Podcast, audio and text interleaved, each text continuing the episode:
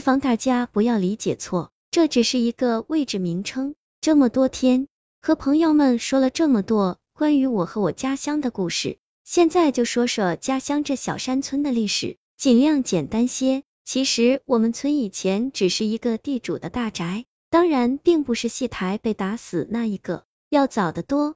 一开始地主只有一个老婆，后来钱多了。也就陆续娶了六个老婆。那时候做个男人是多么幸福的事啊！由于七个老婆都住在一起，平时难免各种磕磕碰碰。还好他有钱，就在大宅周边又盖了六座宅院，一个老婆分一座，也没有给宅院取名称，就按娶进门的顺序，分别叫长房、二房、三房、七房。后来地主一家没落了。这些房子慢慢就住的都是普通百姓了，但是这些名称现在老家乡亲依然在使用。平时说去哪里一下都说我去三房一下，我去七房一下，其实距离都不远，近的只隔了那一条青石板街。我和我奶奶住的就是长房，就是地主的原配大老婆和地主自己住的地方。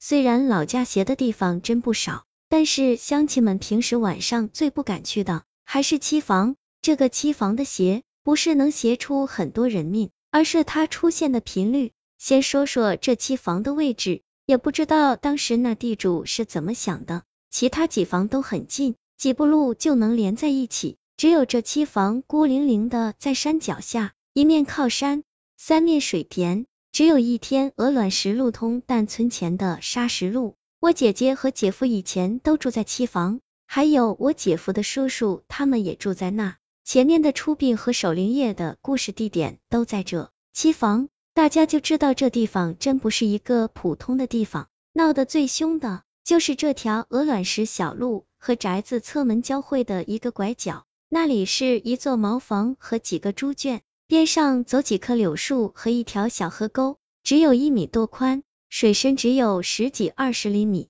那河沟里很多泥鳅，因为水浅，我们小孩最喜欢在那抓泥鳅，但天一黑是不敢去的，连大人晚上都很少敢走到那茅房和柳树那里，宁愿绕道走半米左右宽的水田田埂，从另外一个侧门走。其实很多村民都说，期房最早应该是很太平的，只是这个地主的最小老婆在地主没落以后。可能是要卖掉这宅院，这女人穿着一身娶进门时候的那套大红衣服，吊死在自己的床上。这事情现在人们是很难相信的。有人说她是跪在床上吊死的，有人说她是把床板抽掉悬空吊死的。那么久远的事，现在都无从考证。只是后来些女人吊死的房间，连同围墙都拆了。很多村民说。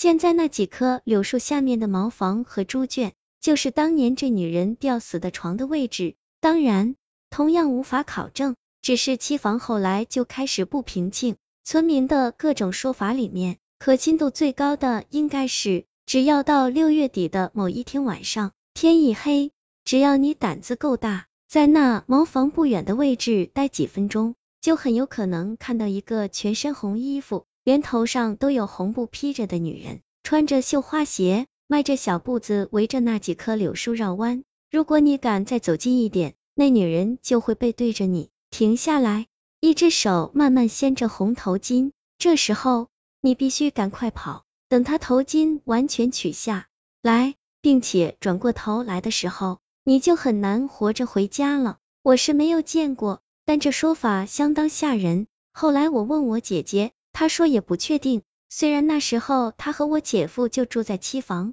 距离那柳树和茅房不过几十米远。不过有一点，很多村民都说晚上在离茅房不远的地方，确实是见过那站有个红衣女人，不过都很快跑了，哪里还敢上去看个清楚？这女人出现还有一个规律，就是六月的某一天如果出现了，就会连续出现七天。小时候每次调皮。奶奶总是晚上就抱你去七房，那时候真的立刻就吓哭了。